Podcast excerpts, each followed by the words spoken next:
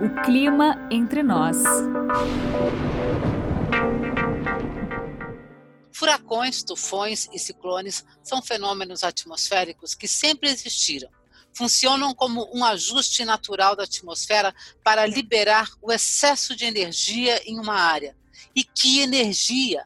Especialistas em furacões nos Estados Unidos calcularam que o furacão Irma, que assolou o Caribe no começo de setembro de 2017 e depois atingiu a Flórida, nos Estados Unidos, teve uma potência destrutiva de cerca de 7 trilhões de watts. Isso equivale ao dobro de energia gerada por todas as bombas atômicas usadas durante a Segunda Guerra Mundial. O furacão Irma foi considerado o mais forte já registrado na bacia do Atlântico fora do Caribe e do Golfo do México. O total de danos foi calculado em aproximadamente 166 milhões de dólares. Esse podcast está sendo gravado com as notícias da ventania e da chuva torrencial causadas pelo grande furacão Laura, que está entrando aí, entrou nos Estados Unidos, na costa do Golfo do México, e agora ah, já assolou a Louisiana. Excitantes, inacreditáveis, destruidores, mas cada vez mais previsíveis em muitos aspectos. Talvez essa seja a única condição que nos permite conviver tecnicamente com esses monstros naturais. Mas como se forma e se dissipa um furacão? Qual a diferença para um ciclone ou um tufão? A quantidade de furacões está aumentando. Dá para prever mesmo um furacão? Afinal, existe o tal ciclone bomba? Para conversar sobre os furacões e os ciclones, o Clima Entre Nós recebe hoje o meteorologista Luiz Felipe Gozo. Ele é atualmente professor no curso de meteorologia da Unesp em Bauru e pesquisador de ciclones subtropicais no Oceano Atlântico. Seja muito bem-vindo ao Clima Entre Nós, Luiz Gozo, e muito obrigada por sua disponibilidade. Olá, Josélia, Jô, se me permite. Olá a todos os ouvintes. É, eu que agradeço o, o, convite, é um prazer estar aqui conversando com vocês sobre, sobre esses bichinhos aí, os furacões e os ciclones. Ok, bom, Luiz, vamos começar a nossa, a nossa pergunta, nossa, nossa conversa mesmo da seguinte forma, né? É, explica para nós, Luiz, e você que tem, eu sei que você tem uma didática maravilhosa, sem o meteorologiquez, hein? O que, que é um ciclone e o que, que é um furacão? Bom, a gente chama em meteorologia de ciclone, né? Os centros de baixa pressão. Né? Então, todo centro de baixa pressão, de, de mesoescala ou de grande escala, uh, com ventos organizados girando em torno de uma baixa pressão, a gente chama de ciclone. Tá? Existem vários tipos. O furacão ele é um dos tipos de ciclone. Tá? O nome técnico do furacão a gente chama de ciclone tropical. Então, é um dos tipos de ciclones que existem. Então, de forma geral, ciclones são sistemas de baixa pressão atmosférica, que causam nebulosidade, causam tempestades, causam chuva. É, quando a gente determina, por exemplo, um sistema é, para ele virar um furacão, o mais importante é a determinação do valor nominal de pressão atmosférica ou da velocidade do vento, ou as duas coisas juntas ao mesmo tempo? As duas coisas são levadas em conta, né? Mas o que a gente tem mais uh, importante, né, é realmente a velocidade do vento, tá? Tanto que os furacões eles são classificados de acordo, né, com a, a velocidade do vento.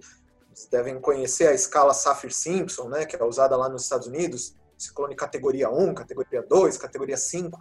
Isso tem a ver com o vento máximo que está ocorrendo dentro do, do ciclone. Então, é, até mesmo para efeitos práticos ou para impactos mesmo é, para a sociedade, se considera mesmo a velocidade do vento. Tá? Obviamente, a gente acompanha também a queda de pressão, isso tem a ver né, tem com o desenvolvimento do sistema, mas ele é classificado em intensidade, em força, pela velocidade do vento. Como se forma um furacão? Bom, o, o furacão ele se forma a partir de tempestades que surgem sobre o oceano, sobre a superfície do mar. Então você tem uma tempestade organizada, né, um, um, um conjunto de cumulonimbus organizados ali sobre o oceano, tá? É, e se você tiver duas condições favoráveis, né, que são uma alta temperatura da superfície do mar, tá? E um fraco cisalhamento, eu já vou explicar né, o que é cisalhamento, tá? Se você tiver esses dois ingredientes, é, essa tempestade pequena, ela cresce até se tornar um furacão. Tá? Ela cresce por quê? Porque ela extrai energia do calor do oceano. Você comentou aí, né, Jô, essa grande quantidade de energia que está presente nos furacões, né, de onde vem essa energia? Vem justamente da temperatura da água do oceano. Então, quanto mais quente estiver a água do oceano, maior a intensidade do ciclone, tá? do ciclone tropical, do furacão. Tá? E ele tem que se desenvolver numa região, né, a, a, a, a região da atmosfera onde ele está se desenvolvendo precisa ter um fraco cisalhamento vertical do vento. O que, que isso significa? Né? O vento, na região onde o, o furacão vai se desenvolver, tem que mudar pouco com a altura. Né? Você tem que ter um vento, tanto em velocidade quanto em direção, praticamente igual, tanto na superfície, como a 5 km de altura, como a 10, a 15 km de altura.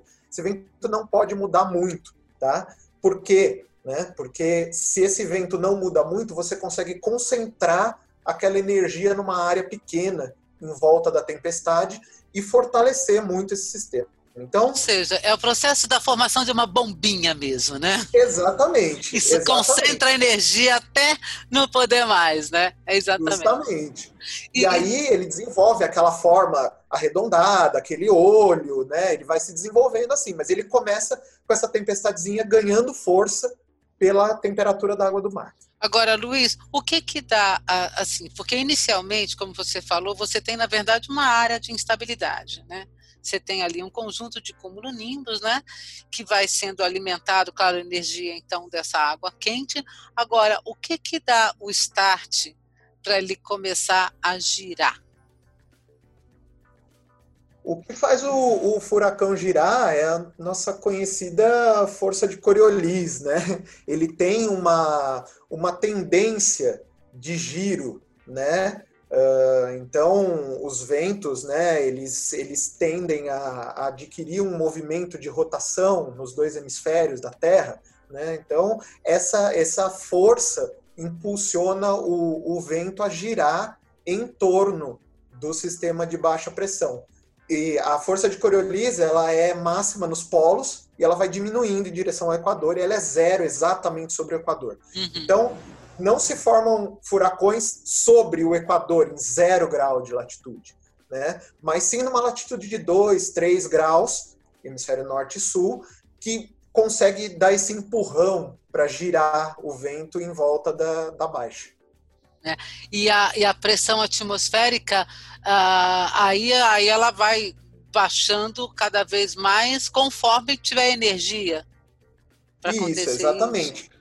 É, como é que funciona, né? O, o, furacão ele retira energia da, da temperatura do oceano, né? Ele evapora a água do oceano, tá? Fornece energia para a atmosfera e alimenta as tempestades. Então as tempestades vão ficando mais fortes. E quanto mais intensas as tempestades, os cumulonimbus que tem dentro do furacão, é, mais vai abaixando a pressão em volta dele. E isso vai uma retroalimentação, né? Vai um, um ciclo que vai intensificando o sistema aí. E um dos pontos, por exemplo, quando a gente analisa mesmo, digamos assim, a, a, a intensidade ou a maturidade de um furacão, é justamente a formação do olho, não é isso? A partir de, de, de quando que, que, que o furacão está tá, assim, tá maduro, é, o, o que, que determina isso? É a velocidade do vento? É a pressão do ar? Isso, é o, o olho ele surge quando o sistema está maduro, né? Exatamente, quando ele atinge as menores pressões e as maiores velocidades do vento na sua região central, né? A pressão e o vento são relacionados, né? Então, quanto menor a pressão, maior o vento. E quando isso atinge uma maturidade, quando esse sistema cresce o suficiente, forma-se então a região do olho, que seria, né, uh, explicando aqui bem, tentando bem simplificado, né? Uh, no furacão você tem um conjunto de cumulonimbus de tempestades muito fortes jogando ar para cima, né? Em todo o sistema. Tá? E esse ar, ele, ele se dirige para o meio do furacão e ele tende a descer no centro dele. Quer dizer, é uma circulação de ascendência e subsidência, mas num espaço muito pequeno, né? Escalas de centenas de quilômetros, vai. Centenas de quilômetros, sim. Inteiro, né? O olho do furacão, ele tem um, por, por volta aí de 30, 40 quilômetros de diâmetro.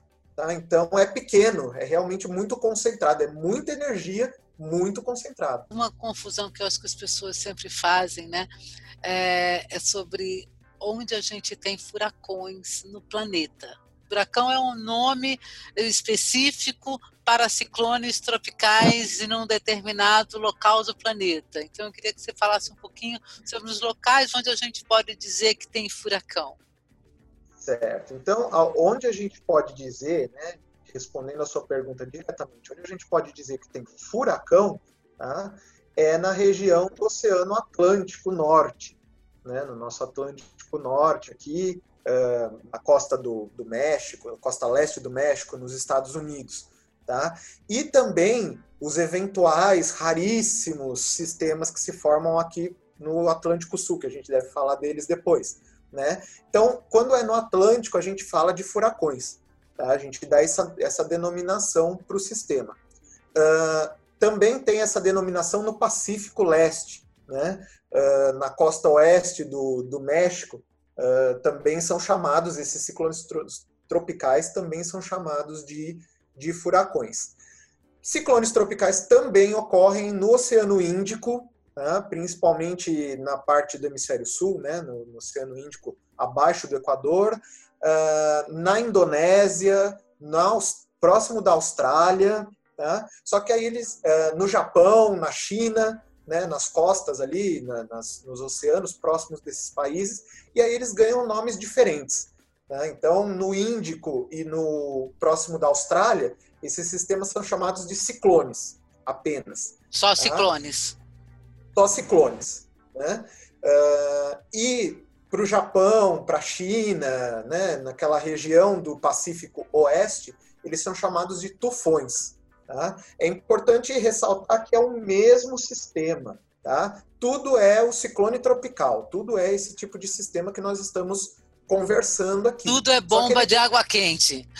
Tudo é uma bombinha concentrada de água quente. Tá? É. Só que eles ganham nomes diferentes. Então, ciclone na Austrália, é, furacão nos Estados Unidos, tufão no Japão, mas é tudo o mesmo sistema. E na meteorologia, o nome técnico que a gente usa é ciclone tropical. Agora, Luiz, é, tem uma coisa muito interessante em relação ao, aos furacões do Atlântico Norte, que é a influência das tempestades de areia do Saara. Né? Esse ano foi durante o mês, se não me engano, de julho, que nós tivemos, junho ou julho, que nós tivemos assim uhum. uma tempestade é, bastante proeminente, assim, foi uma, uma, ela foi muito forte, ela foi eh, muito, é, muito longe, ela chegou lá, Cuba, quase entrando nos Estados Unidos, né, essa tempestade. É, a, a, corrente de vento estava realmente muito forte, né? E aí a gente falava assim, na baixa de furacões, né? Queria que você falasse um pouquinho então dessa relação entre as tempestades de areia do deserto do Saara para o Atlântico Norte e o desenvolvimento de furacões. Bom, o, o furacão, como a gente está dizendo, né, ele se desenvolve a partir dessas grandes tempestades. Né? Então, ele precisa de um ambiente muito instável né, que, que, favoreça essas nuvens a crescerem e provocarem chuva e crescerem mais e, e assim sucessivamente.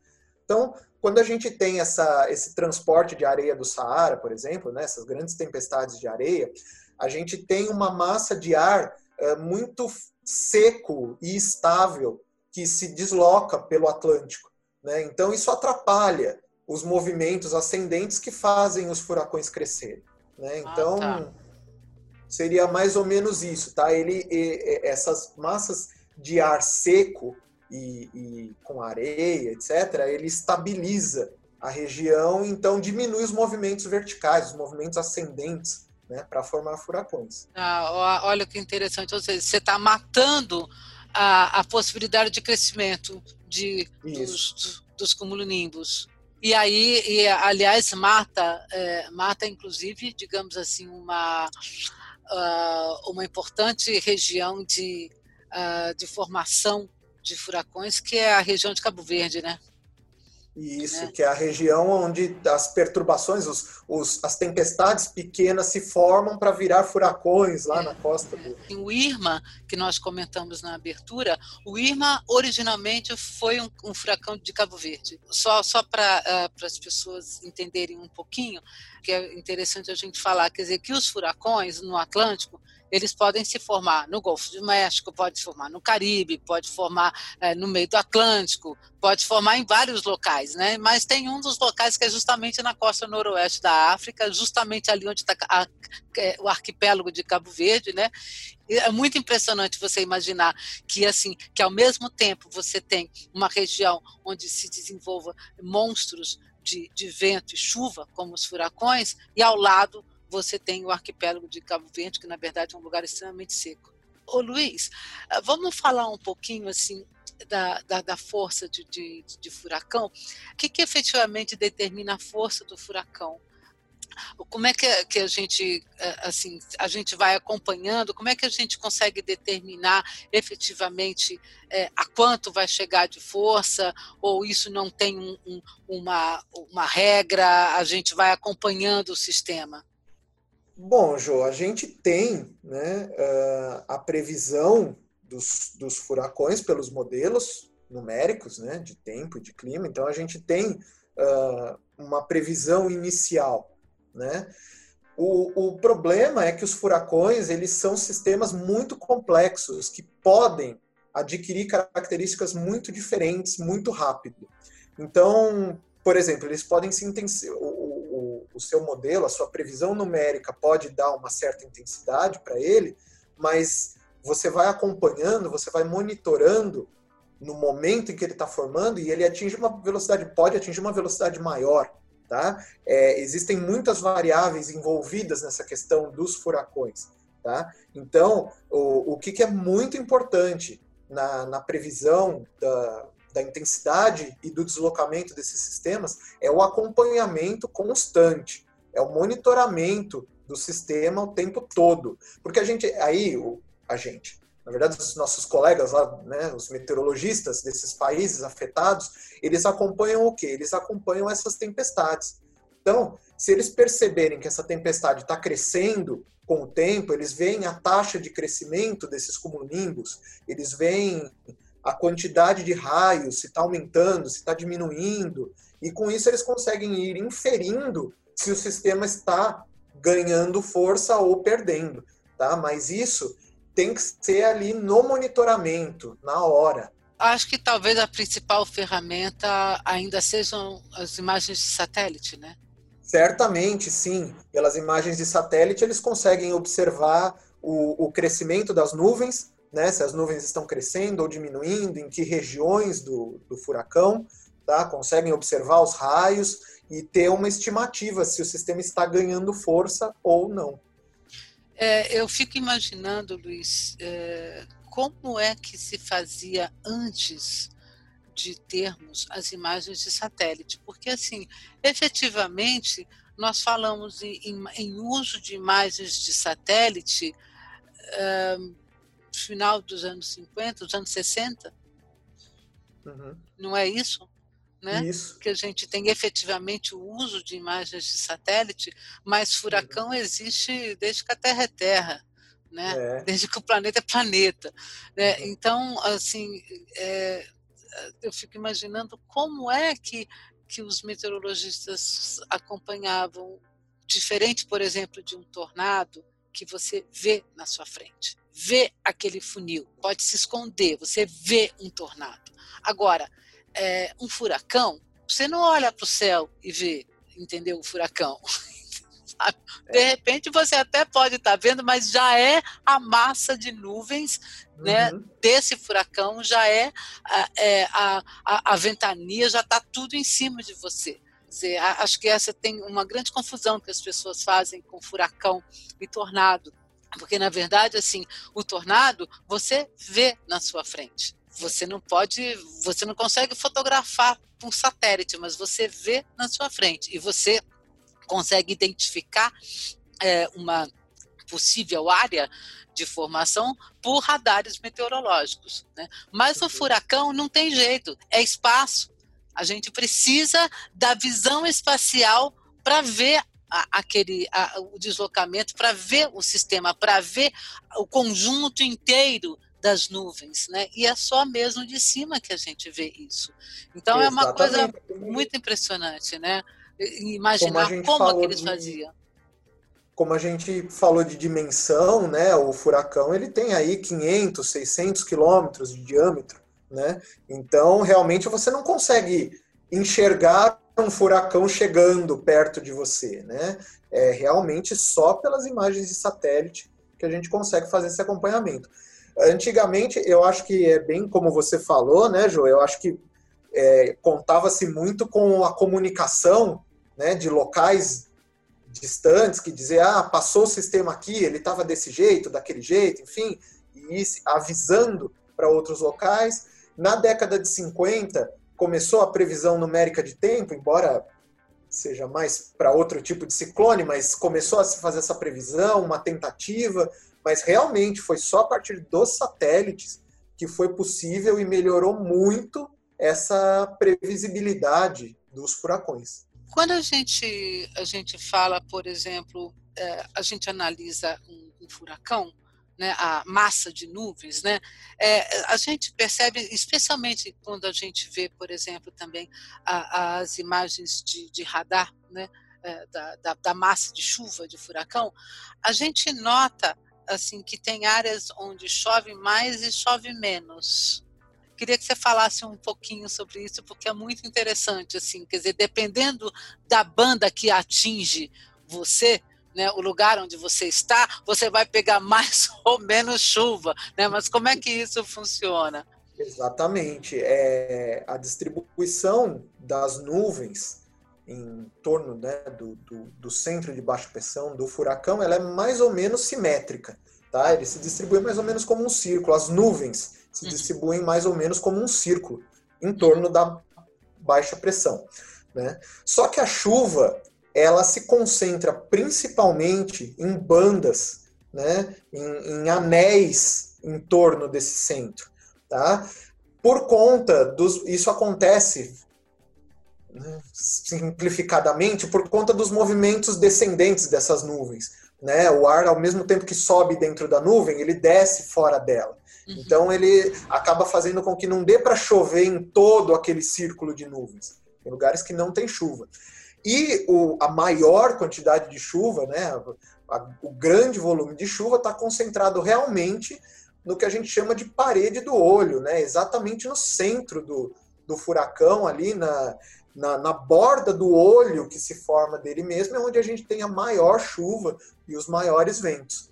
Tá? Então, uh, a gente vê, né, inclusive eu tive acompanhando os meteorologistas aí, vendo Laura chegando ali pelo Twitter e tal, é, é, muito interessante, porque você percebe um momento em que chove muito, um momento que para, depois volta a chover muito, depois para, isso é muito inconstante, né, por conta dessa distribuição da chuva em torno da baixa pressão.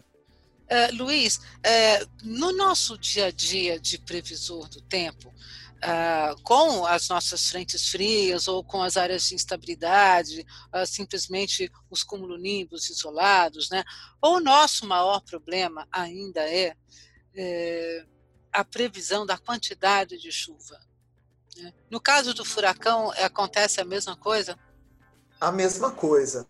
A mesma coisa, Jô, porque a quantidade de chuva ela depende de muitos fatores né? Depende do movimento ascendente, depende de onde você está formando essa chuva, depende de quanto de umidade você tem naquele local. Então, a, a chuva ela é um, um, produto de previsão, né? Que depende de vários outros.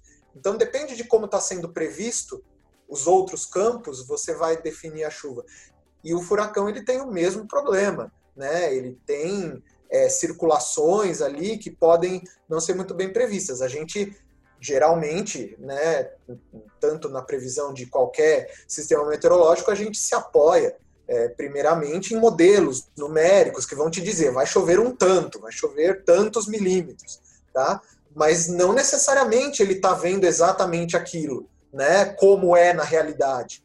Então existem algumas diferenças sim. No caso dos furacões isso é bem grave porque é uma quantidade muito grande de água. Grande então, de é água, né? A dissipação do furacão, uh, como é que acontece? O furacão ele vai se dissipar uh, quando, você, quando se corta a energia dele, né, o fornecimento de energia dele, digamos. Tá? Então, como a gente comentou, como se forma e como cresce um furacão? Tirando energia da água do mar, da água quente do mar. Tá? Certo. Então, quando esse sistema ele passa para superfície, para terra, né, para o continente, quando ele adentra no continente, tá? ou quando ele passa para uma região de oceano mais frio, ele perde força. Tá? Do oceano mais frio, ele perde força. Quando ele bate no. bate. Quando ele atinge o continente, né, quando ele entra no continente mesmo, é, ele perde todo esse, uh, esse combustível né, ah. de umidade, de calor que ele tinha em cima do oceano, e aí ele vai enfraquecendo. Além do que o atrito também né, com a, a superfície do, do continente é maior e ele vai desacelerando, perdendo força. E aí chove, chove, ele... chove, é, vai chovendo, chovendo até entrar realmente em dissipação, né? Depois de, uhum. de muitos e muitos centenas de, de milímetros de chuva, né? Claro, não dá, porque a gente precisa lembrar que assim que a, a, na verdade dependendo da, das dimensões de um furacão é, você está falando aí de uma imensa área com chuva forte, né? quer dizer, não é uma cidade.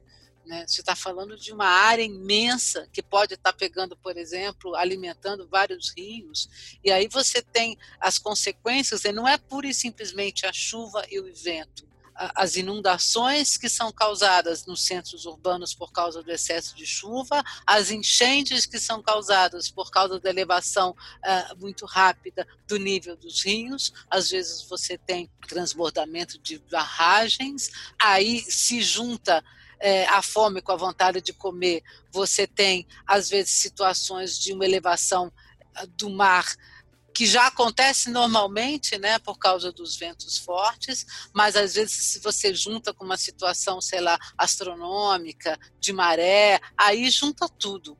Os modelos de previsão numérica é, do tempo, de simulações né, atmosféricas, melhoram cada dia mais. A gente está assim num, num, num assim avanços tecnológicos né, muito muito grandes né e aí a gente está falando não só de avanços tecnológicos em termos de soluções eh, matemáticas por exemplo eh, mas também capacidade computacional né? Nós estamos falando das duas coisas, porque a, a quantidade de dados que envolve a previsão meteorológica é, sempre foi um problema computacional, sempre foi um problema para você poder fazer essas simulações da atmosfera. Como é que está a evolução, se é que você pode falar assim um pouco com a gente, justamente desses modelos de previsão de furacão?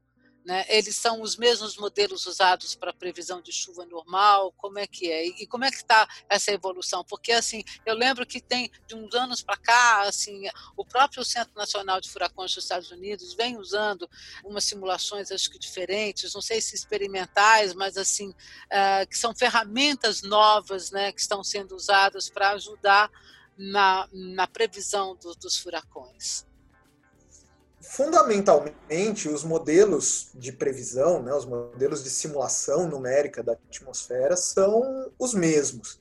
Tá? É, a, a, base deles é, é, muito parecida. Né? Uma, um, um, modelo que prevê furacão e que prevê ciclone tropical e que, prevê, enfim, faz qualquer simulação da atmosfera, a base deles é muito parecida. É a resolução daquelas equações básicas daquela forma numérica básica da atmosfera. Né? O que acontece em relação aos furacões né, é que eles uh, são sistemas que possuem é, circulações importantes próprias deles. Né? Eles têm. É, como é que eu posso dizer? Eles têm circulações menores dentro do furacão que são muito importantes para o crescimento dele. Né? E os modelos meteorológicos gerais, às vezes, não conseguem enxergar essas pequenas estruturas, né, essas estruturas menores dentro do furacão, que podem ser muito importantes para o desenvolvimento dele. Então, é, os, esses modelos específicos para furacões, né, eles levam em conta, eles têm uma, um detalhamento muito maior de estruturas menores, eles têm um detalhamento muito maior da conversão de vapor de água em nuvem, de nuvem em chuva, que é o que alimenta o furacão, que é o que intensifica ele, né? Eles têm uma representação muito especial, muito importante da temperatura da água do mar, que é um, uma, uma variável fundamental para os furacões. Então, são os mesmos modelos que prevêem qualquer outro tipo de sistema, porém com algumas características diferenciadas, dando mais ênfase em alguns detalhes importantes dos furacões. E ao longo do tempo, com certeza, como todos os outros, uh, todas as outras áreas da meteorologia, a gente tem visto avanços muito importantes, né? Realmente os, os modelos estão cada vez melhores, né? Tanto por conta da gente entender melhor o fenômeno, como por conta da capacidade computacional, como você comentou, né, Jô? Uh, a gente está conseguindo previsões melhores. Mas, principalmente no caso dos furacões, não dá para substituir o monitoramento. Né? Você tem ah. uma previsão muito boa. Eu vi agora há pouco, antes da gente começar a conversar, Jô, o, o, a diferença de, do centro do Laura, né, da entrada dele ali na costa da Louisiana, o, o previsto pelo modelo ontem e o que entrou hoje foi de pouquíssimos quilômetros, né? Então foi um acerto muito grande. Olha que legal. Acertar, né? Uh, mas furacões são sempre sistemas muito complicados e você tem que estar acompanhando porque eles podem mudar a qualquer momento. Uh, uh, Luiz, assim, eu queria que você comentasse um pouquinho sobre a relação da formação de furacões né, na, na bacia do Atlântico e do Pacífico, do Pacífico é mais é, é, imediata, né? Mas em relação a eventos como Laninha e El Ninho. bom, como se é que a gente já, já pode efetivamente é, fazer uma, uma, uma relação uh, uh, forte, né? Nem sempre é, é, o que acontece, que, que efeito a gente conhece, né? Como você comentou, os efeitos nos furacões do Pacífico são imediatos. Né? O El Ninho esquenta a água do mar, vai ter furacões mais fortes e um maior número. Laninha esfria, ao contrário. Tá? Isso muito direto. Né? Na bacia do Atlântico, o El Ninho né, ele é um, um, um fenômeno que mexe com a circulação de praticamente o planeta inteiro. Né? Então, modifica os ventos quase que no planeta inteiro. Tá? E o El Ninho, né, dependendo da sua fase, ele modifica o quê? Ele modifica o cisalhamento, né, que a gente comentou ali da bacia do Atlântico. Então, quando você tem uma situação de El Ninho, né, você tende a ter um maior cisalhamento. O vento ele muda mais de direção e de velocidade com a altura.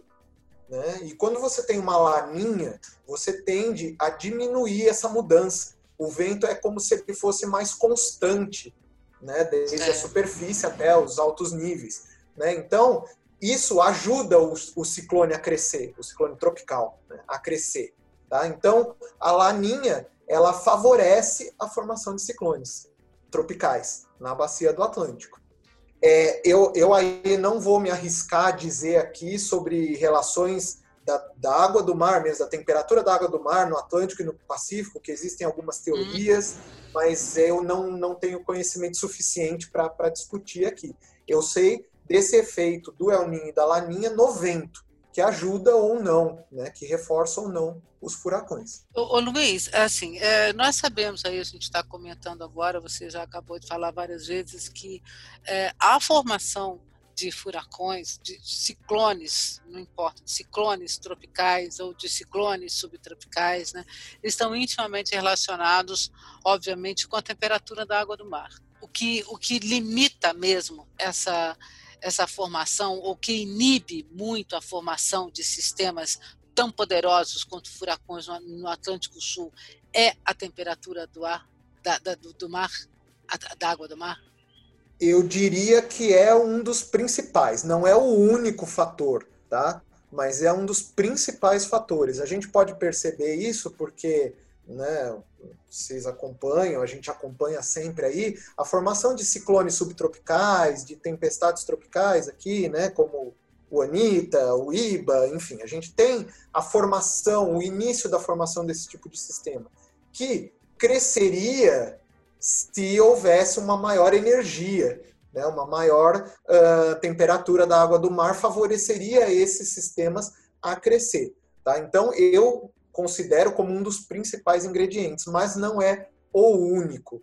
Tá? A gente tem aqui na bacia do Atlântico dois outros, do Atlântico Sul, né, dois outros problemas, né? dois outros limitantes, que é o vento mudar muito rápido com a altura, tá? então existe cisalhamento forte do vento, cisalhamento vertical forte do vento, o vento muda muito rápido com a altura, tá? aqui na nossa região do, do Atlântico Sul, e a gente tem é, uma, uma formação de tempestades iniciais, né? aquelas sementinhas que vão virar furacão, elas não são tão eficientes aqui no Atlântico Sul como são lá no Atlântico Norte. Tá, então, essas tá. três coisas juntas limitam os furacões aqui.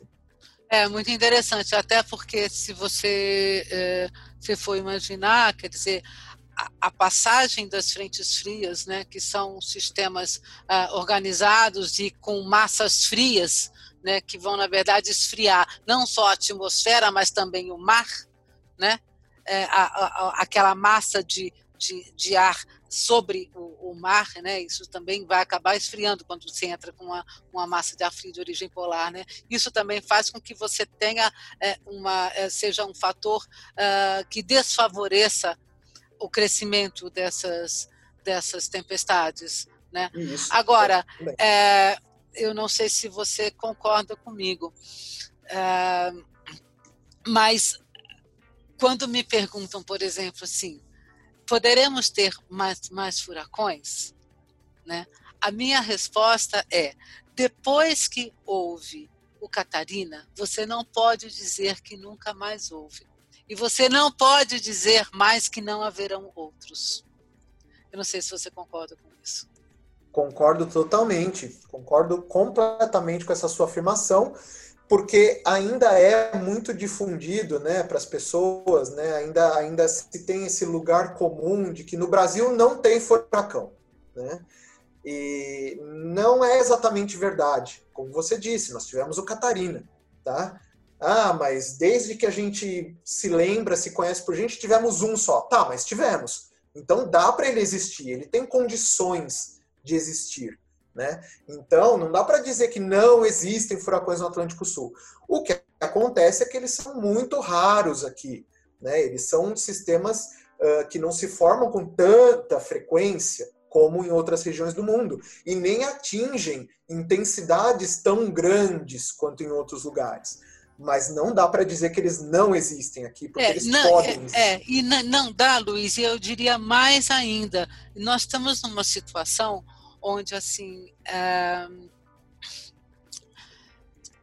assim a gente vem tendo com certa regularidade a formação de ciclones subtropicais quase todos os anos aliás todos os anos nos últimos talvez uh, cinco seis anos uhum. entendeu ou mais nós tivemos sempre um ciclone subtropical e assim o ciclone subtropical é, se ele encontrar se por um acaso nós estivermos num ano onde você tenha, repita, a situação de um Atlântico quente, como estava, por exemplo, o ano passado, que o uhum. Atlântico Sul estava quente.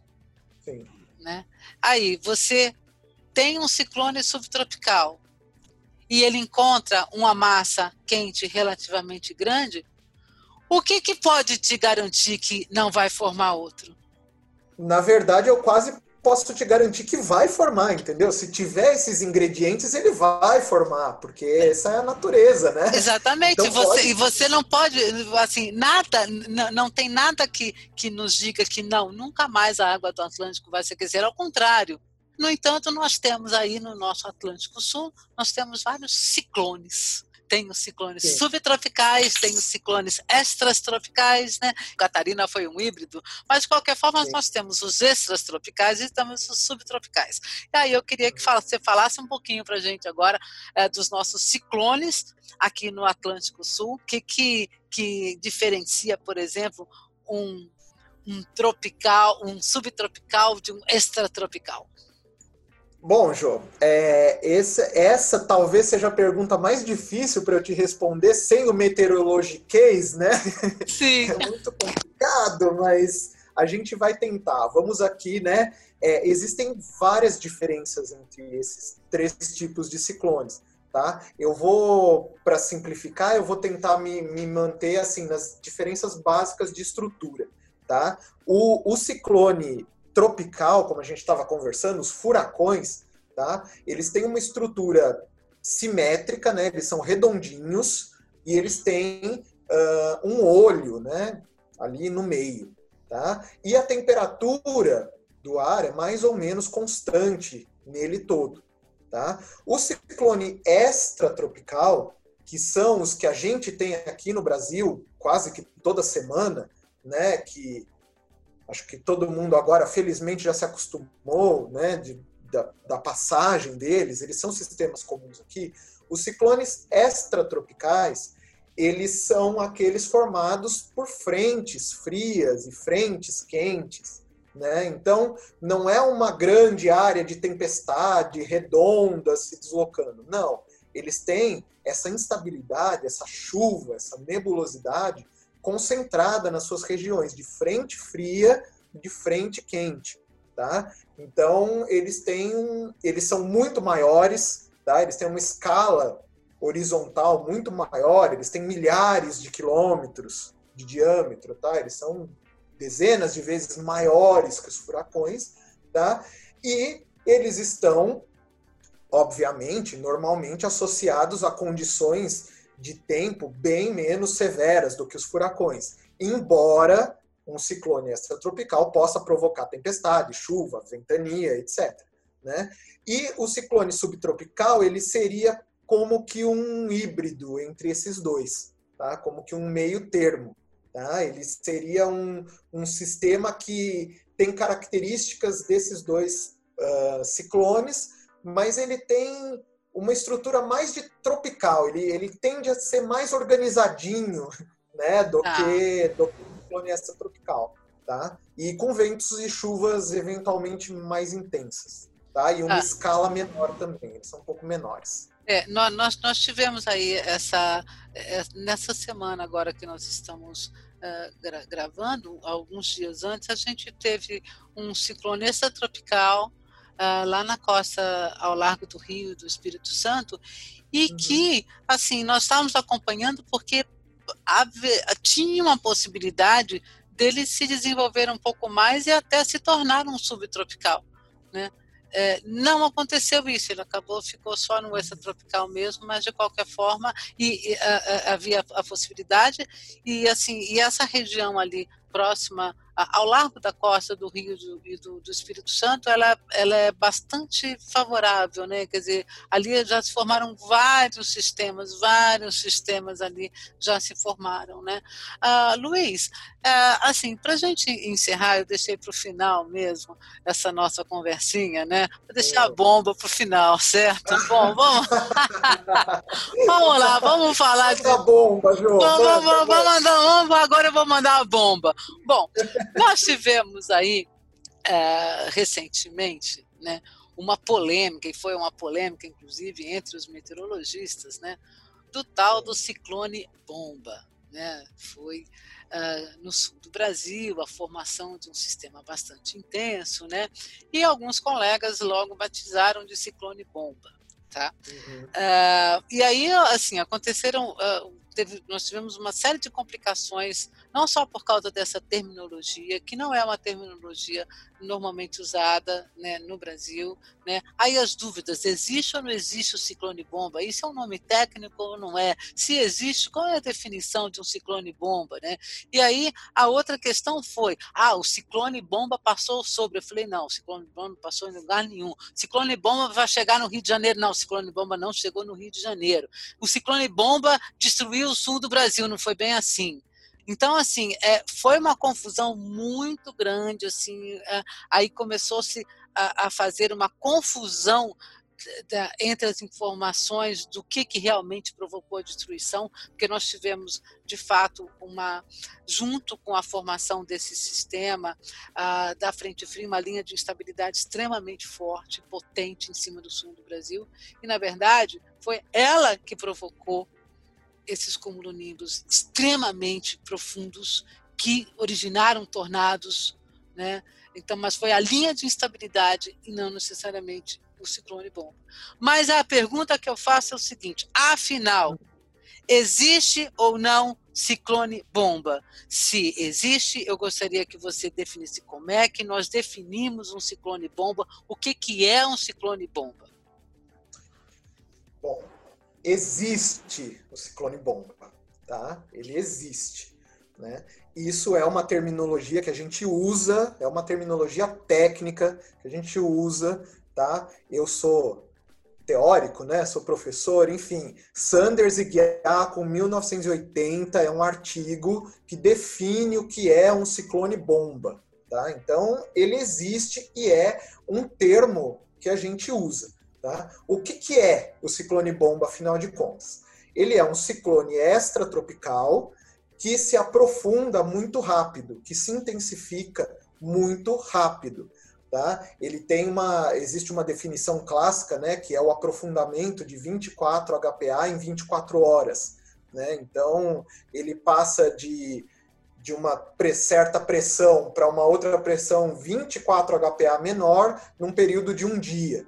Ele tá? cai, ele, ele cai, ele cai um HPA por, uh, uh, por, hora? É. Mais ou menos isso. Mais ou menos isso. Um HPA é. por hora, né, num período de 24 horas, se ele atinge essa taxa de, de, de intensificação, uhum. então a gente chega no ciclone bomba. Tem que corrigir isso pela latitude, enfim, tem algumas contas para fazer, mas é, é, mais ou menos essa a definição. É, o ciclone bomba é um ciclone que se extratropical que se intensifica muito rápido, tá? Então, uh, eu te digo assim categoricamente que ele existe, né, o ciclone bomba, tá? Ele existe, a gente usa esse termo em meteorologia, mas é uma terminologia complicada de se usar, né, para divulgação de um sistema, para a população. O que, que, é um ciclone bomba para um leigo que nunca ouviu falar, entendeu? Dá um, dá um medo, então é uma complicação isso. Agora, assim, quando que surgiu a necessidade de se definir esse tipo de terminologia? Porque, veja, quando você fala um ciclone bomba, né, exige a, situação de bombogênese, aquelas, todas, aquelas coisas todas. Né?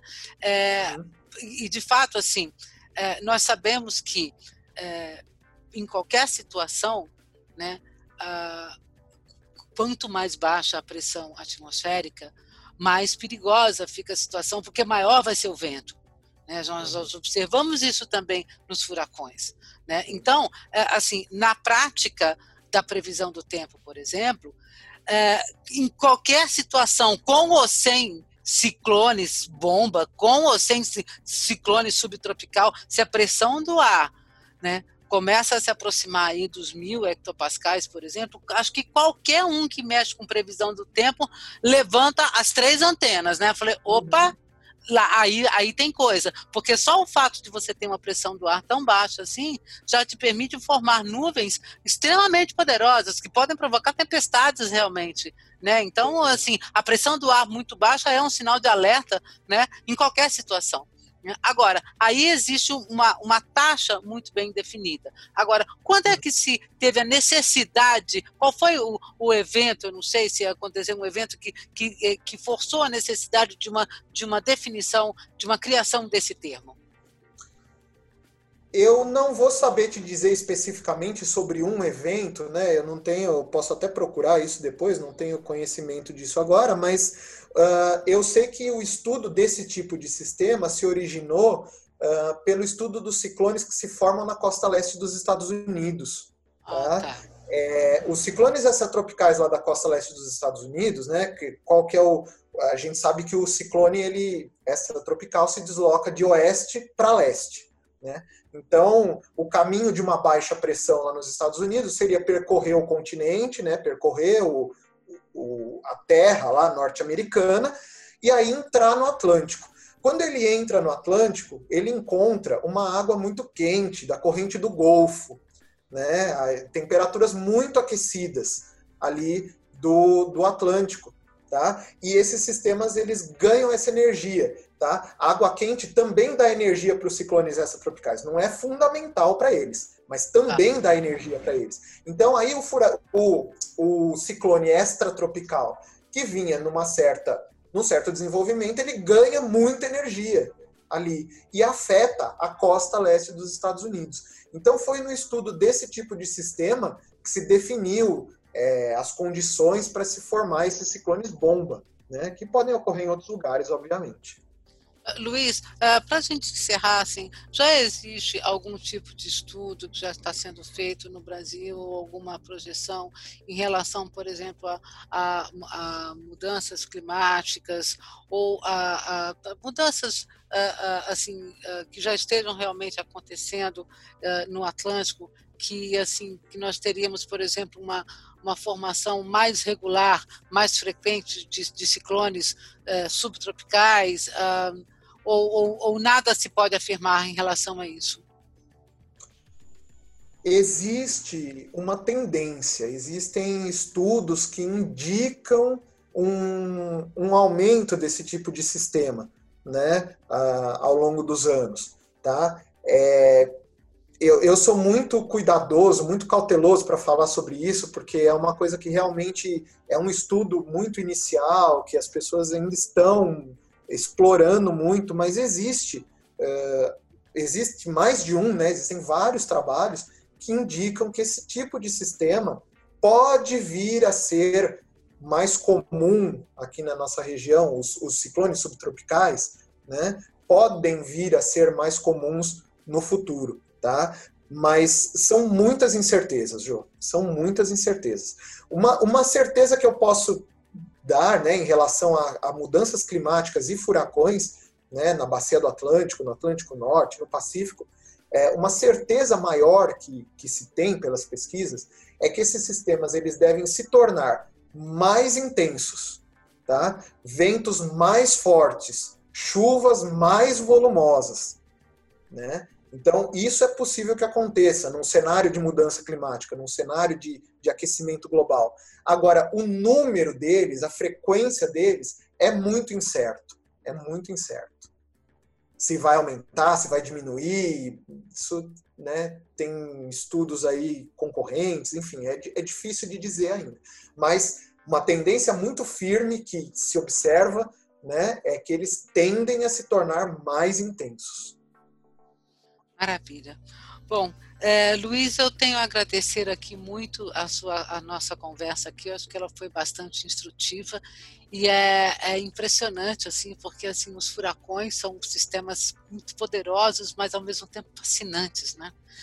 Fascinante. Assim, todas as pessoas, assim, e, e, esses monstros, tanto furacões como, como tornados, eles, assim, deixam as pessoas muito excitadas, e meteorologistas também, né? Eu, assim, só para a gente fechar, assim, o que que te fascina mais em um furacão? que me fascina, olha, eu, eu posso é, responder essa pergunta de uma forma um pouco mais ampla, eu posso falar de ciclones, porque Pode. eu sou muito apaixonado por ciclones de todos os tipos, né? Os extratropicais, os tropicais, né? E, e o que me fascina muito nesses sistemas é, é a formação deles, é como existem vários fatores que se juntam de uma maneira perfeita para gerar um sistema tão bonito assim, tão bem organizado, né? Então você tem o vento, o vento em baixos níveis, o vento em altos níveis, a temperatura do mar, o, a, a nuvem, a chuva, tudo se junta de uma maneira muito perfeita assim para formar esses sistemas tão bem organizados. Então, é isso que me agrada e, e, e me fascina né, no estudo dos ciclones de uma forma geral. Ah, então eu vou terminar a nossa conversa aqui é, com a, a, uma lembrança, e você certamente vai lembrar, né, de como os meteorologistas se, uh, se referiram a dois sistemas muito especiais que a natureza, que a atmosfera produziu e que nós, na época, os batizamos realmente de as tempestades perfeitas, que foram Sim. o tufão Ryan e o furacão Patrícia no Pacífico. É, a, a perfeição daqueles sistemas, a perfeição do círculo do olho. Uhum. Era, era uma coisa assim que a gente olhava como se alguém, se alguém tivesse pegado um pincel e tivesse feito exatamente o contorno, tamanho, tamanho era a simetria daqueles sistemas.